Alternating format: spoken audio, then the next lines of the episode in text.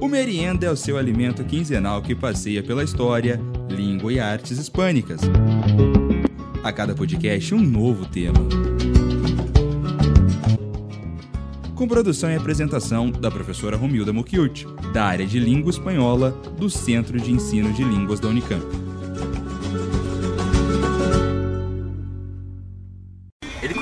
Daquela ilha durante muito tempo, né? É, 40 e poucos anos ele teve lá morando lá em cima lá. Ele nunca, nunca desmatou, nunca caçou, nunca nem pescar ele pescava, né?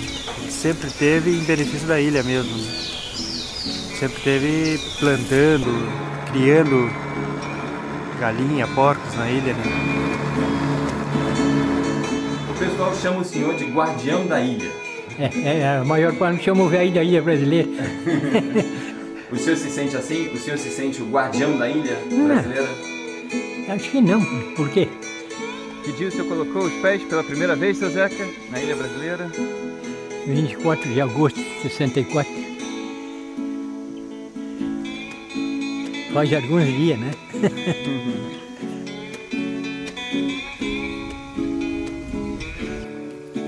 É, senhor tem muita sabedoria, seu Zeca. Não, O senhor tem muito para ensinar. a vida que leva a gente, né? A gente aprende igual coisa com o tempo, com a vida.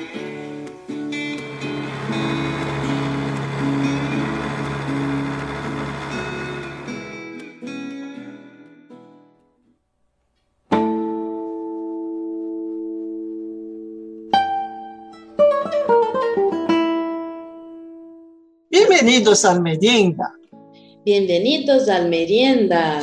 Sejam bem-vindos, então, a mais um episódio do Merienda. E o assunto de hoje é as tríplices fronteiras entre o Brasil e os países hispano-americanos. E o relato que ouvimos foi de seu Zeca, também conhecido como guardião da ilha brasileira. Pois é, né, Renata? Infelizmente, seu Zeca nos deixou em 2011, mas até hoje ele é lembrado. Por isso mesmo que trouxemos a figura dele hoje para prestar as nossas homenagens a todos aqueles que vivem nas fronteiras entre o Brasil e os países hispano-americanos. Isso é bem curioso, né? Eu, pelo menos, nunca tinha ouvido falar de que existia essa ilha, a ilha brasileira, e ainda por cima que lá morava um senhor sozinho. Pois é, e me faz inclusive lembrar de um conto do Guimarães Rosa. Mas eu vou fazer um pouquinho de suspense. No finalzinho do programa eu conto qual conto. Opa, eu também pensei um aqui. Será que é o mesmo? Bom, a gente vai ver lá nas recomendações desse episódio. Então, ouvinte, fica atento aí às nossas recomendações,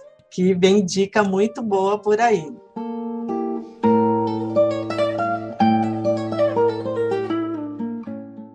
Mas vamos voltar, vamos falar um pouco da ilha brasileira. Vamos. Começando pelo tamanho, ela tem aproximadamente 3 quilômetros quadrados e muitas histórias. E, bom, 3 quilômetros quadrados, né? Não é muita quilometragem se a gente pensa no Brasil. Mas, É. para começar, é bom falar onde ela fica, né? Que ela fica na divisa entre três países da América Latina. O Brasil, claro, que ela é a ilha brasileira, com a cidade da Barra do Caraí, a qual pertence oficialmente à ilha. Aí tem também a Argentina, com a província de Corrientes, e a cidade mais perto se chama Montecaseros. E também a cidade de Bella União do Uruguai. E claro, como é uma ilha, é cercada por água. Aliás, por muita água doce. A de dois rios, o Rio Uruguai e o Rio Paraí. E o que dizer do seu Zeca, então? Ai, pois é. Durante mais de 40 anos, ele, o seu Zeca, que ouvimos na entrada do programa, foi o guardião da ilha. E ele sempre preservou, né? Ele nunca pescou e nem caçou. Ele apenas vivia do que plantava e do que criava. Que coisa, né? É muito interessante isso, né? Uma pessoa que se dedica à preservação do meio ambiente, que curte isso, né? E, e a ilha se preservou bastante. Isso é muito interessante se nós pensarmos na, na atualidade do Brasil, né? Que muito se está perdendo da mata local, né? Da Amazônia e também do Pantanal. Essa, essa nossa relação exploratória com a natureza, né? O seu Zeca não explora, né? Ele preservava. Pois é, né? Mas vamos contar algumas das histórias que rondam o imaginário da ilha brasileira? Por qual a gente vai começar, Renata? Acho que a gente pode começar pela do Marcos Sujo. Ah, essa é muito curiosa, porque todos sabiam e conheciam o seu Zeca, né? Que morava na ilha desde o início dos anos de 1960, né? Mas os pescadores da região diziam que um tal de Marcos Sujo morava no sul da ilha, ó que ele era uma espécie de ermitão, de vestes rasgadas e imundas. Parece aquela história do velho do Rio da novela Pantanal. Olha só, se o seu Zeca já morava lá sem acesso à energia elétrica e água potável, somente consumindo o que plantava e criava, como que será que vivia esse Marco Sujo? pois é, né? Essa era uma das perguntas que se fazia naquele então. E quem desvendou essa lenda foi o websider Argemiro Rocha, quem lá pelos anos 2000, mais ou menos, empreendeu uma expedição até o sul da ilha. Ele falou, vou ver quem é esse tal aí desse ermitão. E ele estava muito determinado a encontrá-lo. E entre muitos mosquitos e árvores seculares, queria encontrar o tal sujeito. É, e daí, quando ele chegou naquela ponta do Brasil, uma surpresa. Não era uma pessoa, mas um amontoado de pedras cinzas cobertas por vegetação. Nada mais, nada menos, se tratava, na verdade, de um marco imperial construído na ilha para apontar a fronteira a oeste do Brasil. Olha que interessante, né? Era um marco sujo. Exato. E aí passou como sendo marco sujo.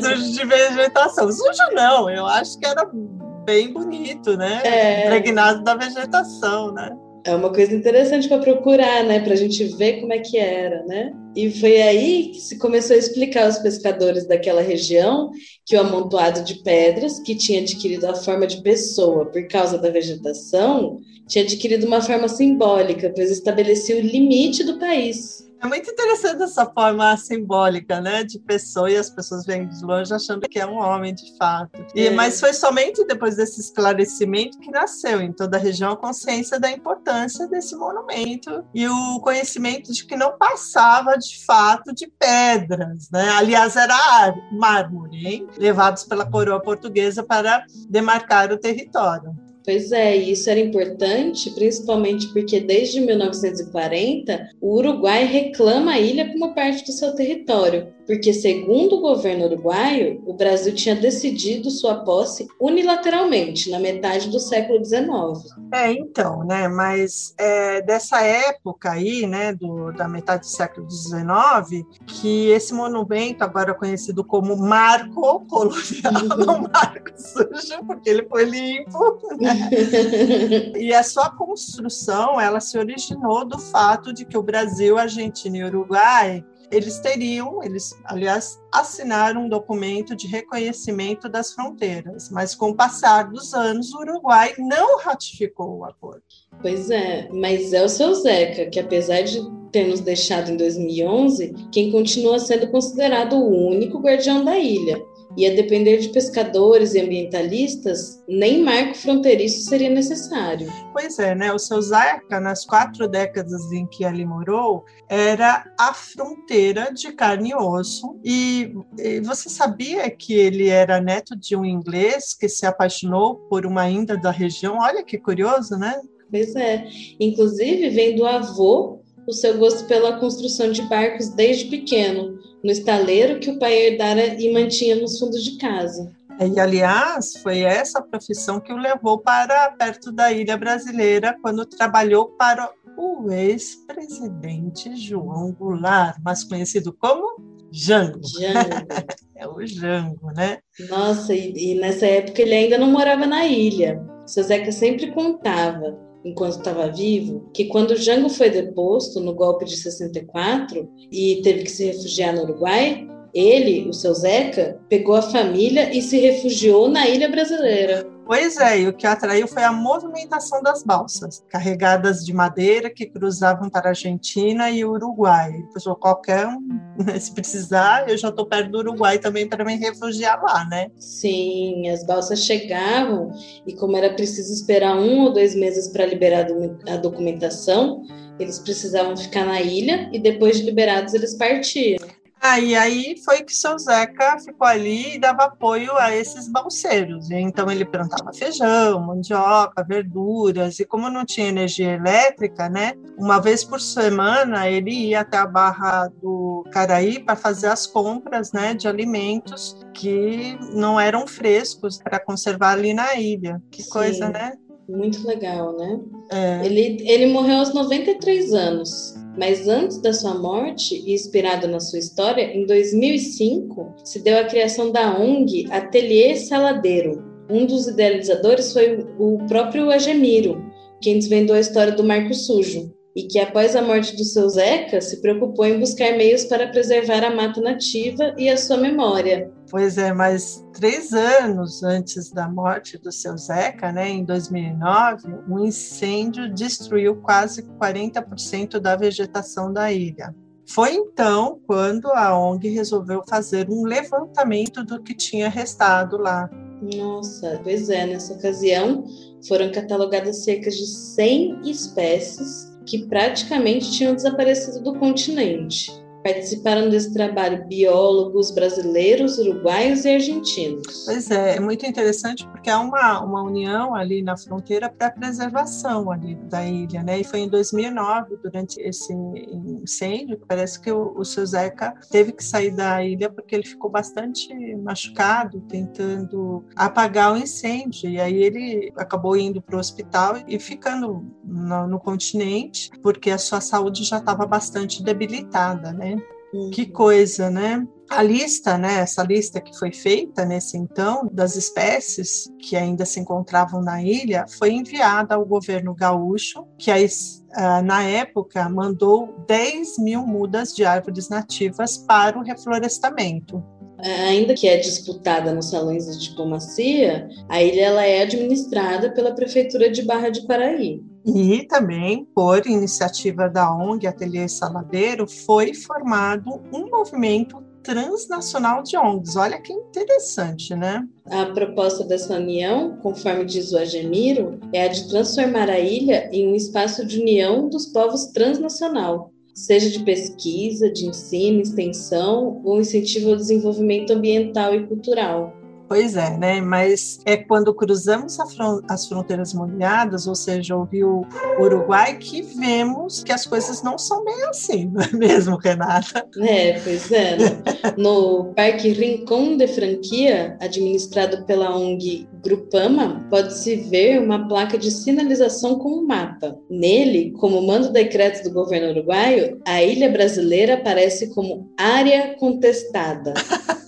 pois é, no mundo diplomático nem tudo são flores, né? A outra história, bastante curiosa, não é não, Renata? Sim, para lá de curiosa. Há cerca de 20 anos, um dos blocos de pedras, pesando mais de meia tonelada, caiu do topo do monumento. E precisamente em 15 de dezembro de 2013, os membros da ONG, usando instrumentos rudimentares, recolocaram em seu devido lugar. Olha só, e o curioso é que da costa uruguaia é possível avistar o marco fronteiriço da ilha. Mas os membros da ONG deram falta do brasão imperial, que dizem havia no bloco e que assinalava a posse brasileira. Inclusive, o guarda-parque uruguaio se lembra de ter conhecido tal escudo.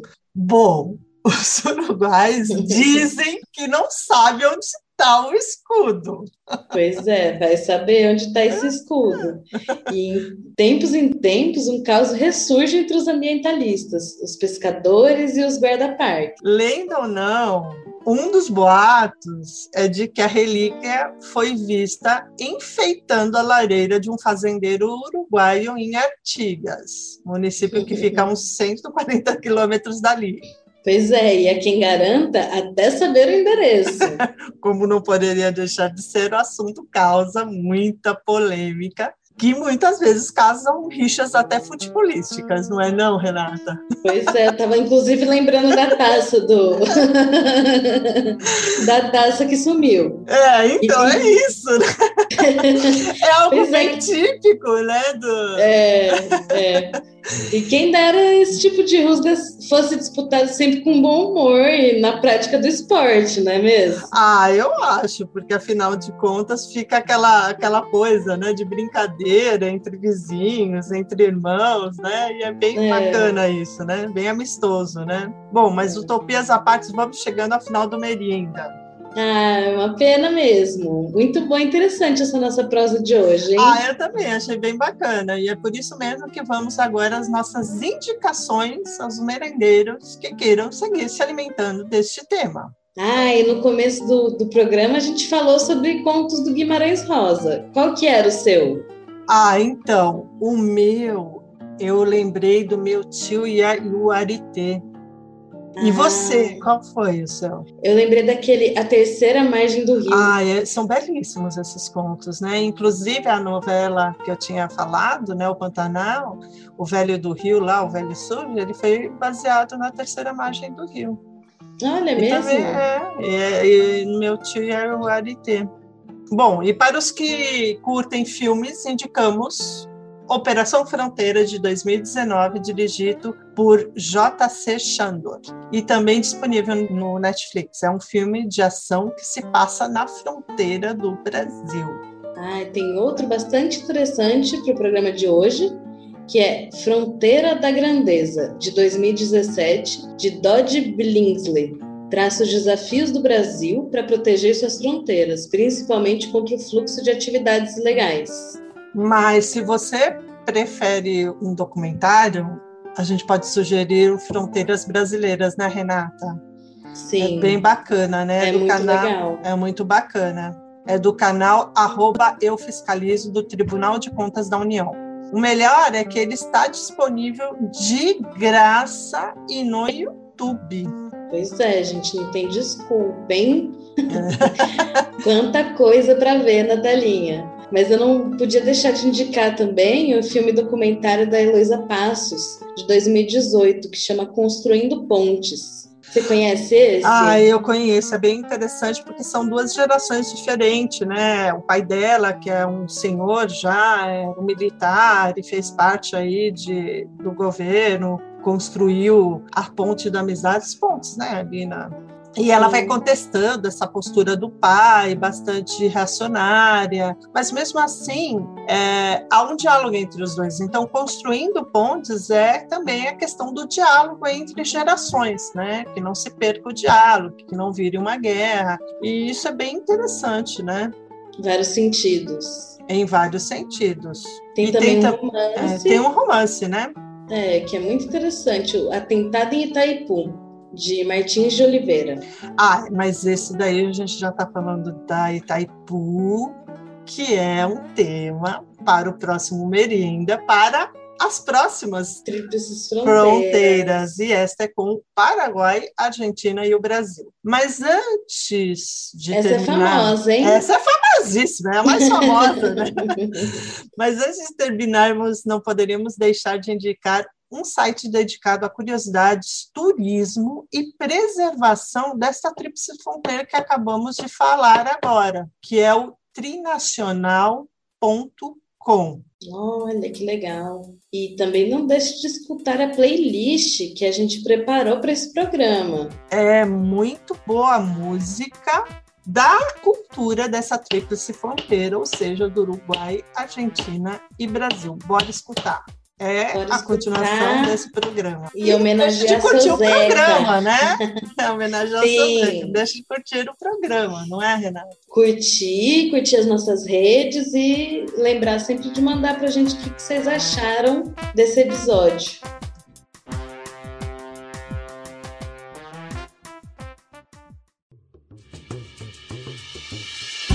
Termina aqui Merienda.